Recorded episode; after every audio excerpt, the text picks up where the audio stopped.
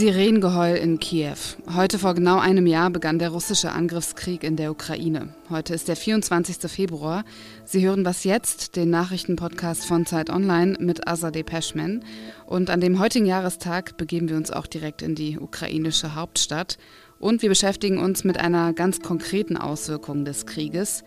Die Zugeständnisse, die Schweden aktuell macht, um Teil der NATO zu werden. Zuerst aber geht es hier weiter mit dem Nachrichtenblock. Ich bin Matthias Peer. Guten Morgen. 141 Staaten haben Russland in der Vollversammlung der Vereinten Nationen zum Rückzug seiner Truppen aufgefordert. Die Resolution, die zu Frieden in der Ukraine aufruft, hat damit in dem größten UN-Gremium eine breite Mehrheit erhalten. Außenministerin Annalena Baerbock hat das als wichtiges Signal gewertet.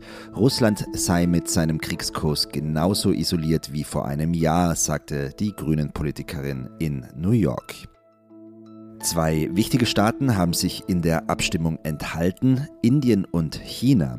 Die Regierung in Peking hat kurz nach dem Votum ihre eigenen Vorstellungen für eine Lösung des Konflikts in einem Zwölf-Punkte-Plan vorgelegt. Darin plädiert sie für einen Waffenstillstand und für direkte Verhandlungen zwischen der Ukraine und der Regierung in Moskau. Zudem fordert China auch ein Ende der westlichen Sanktionen gegen Russland. Die Regierung in Peking versucht seit Kriegsbeginn, sich als neutral darzustellen, pflegt aber gleichzeitig eine enge Partnerschaft mit Russland und hat bisher jegliche Kritik am Einmarsch in der Ukraine vermieden. Redaktionsschluss für diesen Podcast ist 5 Uhr.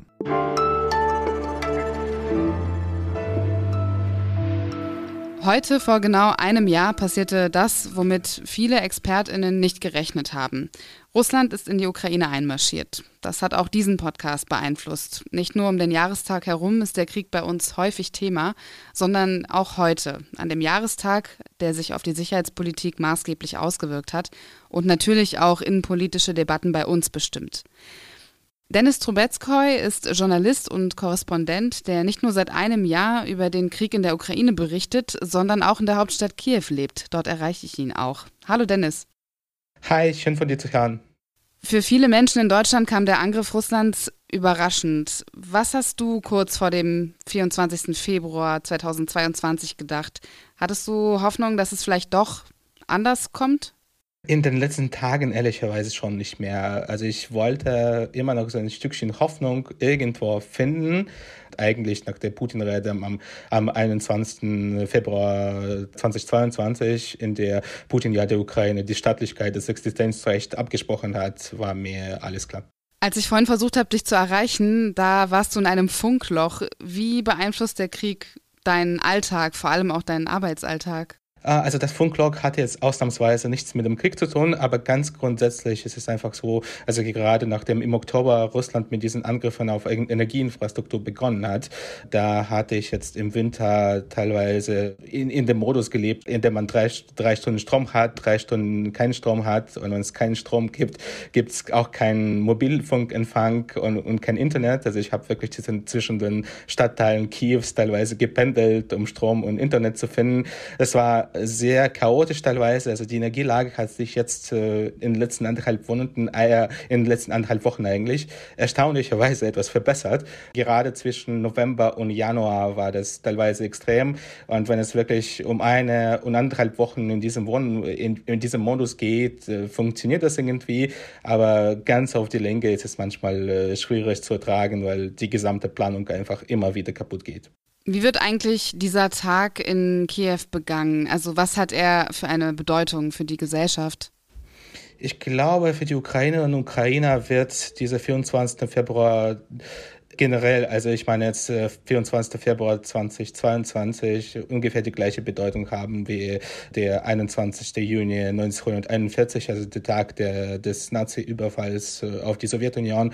Also das wird wirklich die Generation und Generation äh, prägen. Aber gerade was dieses Jahr angeht, also es wird eine Pressekonferenz von Volodymyr Zelensky vom ukrainischen Präsident stattfinden. Es gibt keinen großen Unterschied zwischen dem 24. Februar und dem 25. Februar, bis der Krieg vorbei ist. Also man befürchtet so ein bisschen, dass ein neuer Raketenangriff gerade auf die Energieinfrastruktur stattfinden könnte. Aber wenn es äh, an diesem Freitag äh, 20 Raketen mehr Richtung Kiew oder Richtung der Ukraine fliegen, bedeutet das wiederum, dass äh, es vielleicht in einer Woche 20 Raketen weniger sind.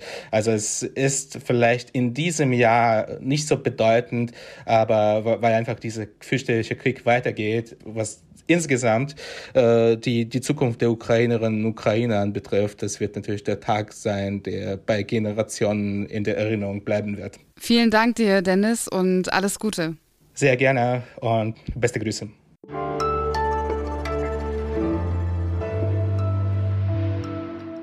Und sonst so?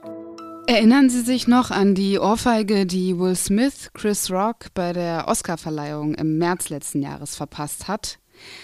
Das hat sich ja ziemlich ins Gedächtnis eingebrannt, kann man sagen. Natürlich fragt man sich jetzt bei den Academy Awards, was tun, um solche Vorfälle zu verhindern. Wenn man mal nicht weiter weiß, gründet man einen Arbeitskreis, sagte meine Politik-Leistungskurslehrerin mal. Und so ist es auch in diesem Fall. Bei der diesjährigen Preisverleihung wird es ein Krisenteam geben, das in der Lage sein soll, bei Vorfällen direkt eingreifen zu können. Bill Kramer, Leiter der Oscar-Akademie, erklärte, dass dieses Krisenteam viele Szenarios durchgegangen sei, in der Hoffnung, auf alles vorbereitet zu sein. Na dann, viel Spaß und viel Erfolg. Das ist eine der Neuerungen, die der russische Angriffskrieg in der Ukraine gebracht hat. Länder, die in relativer Nähe Russlands liegen, überdenken ihre Sicherheitspolitik. Plötzlich möchte zum Beispiel Schweden der NATO beitreten. Mittlerweile haben dem Antrag auch alle Mitgliedsländer zugestimmt, nur die Türkei nicht. Die Türkei wirft Schweden vor, nicht genug gegen Menschen und Organisationen vorzugehen, die die Türkei wiederum als terroristisch einstuft. Obwohl Schweden in den letzten Monaten einiges getan hat. Da wären die Waffenlieferungen an die Türkei, aber auch die Abschiebung von Kurdinnen, die seit vielen Jahren in Schweden leben. Einen dieser Fälle hat Simon Langemann näher beleuchtet. Hallo Simon. Hallo. Dein Text über Selim Celik, der eigentlich anders heißt und mittlerweile auch in die Türkei abgeschoben wurde, hat die Überschrift Bauernopfer. Warum ist Selim Celik ein Bauernopfer aus deiner Sicht? Also die Überschrift arbeitet natürlich äh, wie so oft mit einer gewissen Zuspitzung, aber tatsächlich spricht vieles dafür, dass seine Abschiebung mehr ist als ein völlig unpolitischer Verwaltungsakt. Celik hat aus Sicht des schwedischen Geheimdienstes die sogenannte Arbeiterpartei Kurdistan PKK unterstützt, also genau eine der Organisationen, von der der türkische Präsident Erdogan sagt, dass Schweden mit ihnen zu lasch umgehe. Cilik, das muss man auch dazu sagen, war schon vor dem NATO-Beitrittsantrag ausreisepflichtig, also sein Asylantrag war abgelehnt. Aber Schweden hat sich in seinem Abkommen mit der Türkei, das den Weg zum NATO-Beitritt ebnen sollte, explizit dazu verpflichtet, einerseits Auslieferungsanträge zu bearbeiten, andererseits aber auch offene Abschiebefälle sehr schnell zu bearbeiten. Und das ist vielleicht das eindeutigste Indiz, der schwedische Außenminister hat der türkischen staatlichen Nachrichtenagentur Anadolu ein Interview gegeben, in dem er sich explizit darauf bezogen hat, dass Schweden ja schon drei Leute ausgeliefert habe. Damit kann er nach allem, was öffentlich bekannt ist, und das Außenministerium hat dem auf Anfrage auch nicht widersprochen, eigentlich nur als einen davon Selim Cilik gemeint haben.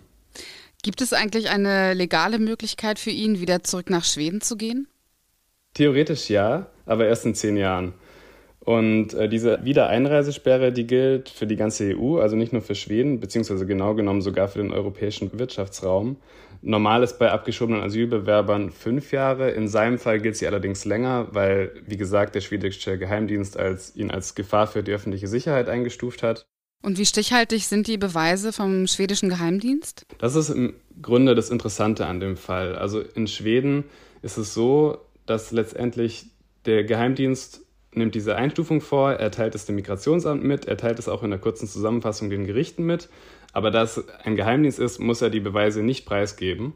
Celik hat mir gesagt, er weiß nicht, was gegen ihn vorliegt, außer seine eigene Aussage im Asylverfahren, die missinterpretiert worden sei, dass er mal Geld gesammelt habe für die PKK. Deswegen kann man es am Ende nicht genau sagen. Und das ist letztendlich das, was diese Fälle so umstritten macht, diese mangelnde Transparenz. Schweden ist ja ein Land, das sich in der Vergangenheit sehr damit gerühmt hat, viele Geflüchtete bei sich aufzunehmen. Es leben viele Menschen aus dem Iran oder dem Irak dort im Exil. Hat diese Politik jetzt mittlerweile ein Ende gefunden? Also jetzt, wo Schweden die Absicht hat, der NATO beizutreten? Ja, die Politik hat ein Ende gefunden, aber interessanterweise aus einem ganz anderen Grund. Also Schweden will ja nicht nur der NATO beitreten, sondern es hat im vergangenen Herbst auch eine neue Regierung gewählt und die wird unterstützt von den rechten Schwedendemokraten und der Kern dieser rechtskonservativen Koalition ist ein Paradigmenwechsel in der Migrationspolitik. Und den ganzen Text von Simon Langemann lesen Sie in der aktuellen Ausgabe der Zeit. Danke dir, Simon. Gerne. Und das war was jetzt für heute. Bei Fragen, Anmerkungen und Kritik zu dieser Folge oder zum Podcast im Allgemeinen schreiben Sie uns gern unter wasjetzt.zeit.de. Ich bin Azadeh Peschman. Kommen Sie gut durch den Tag.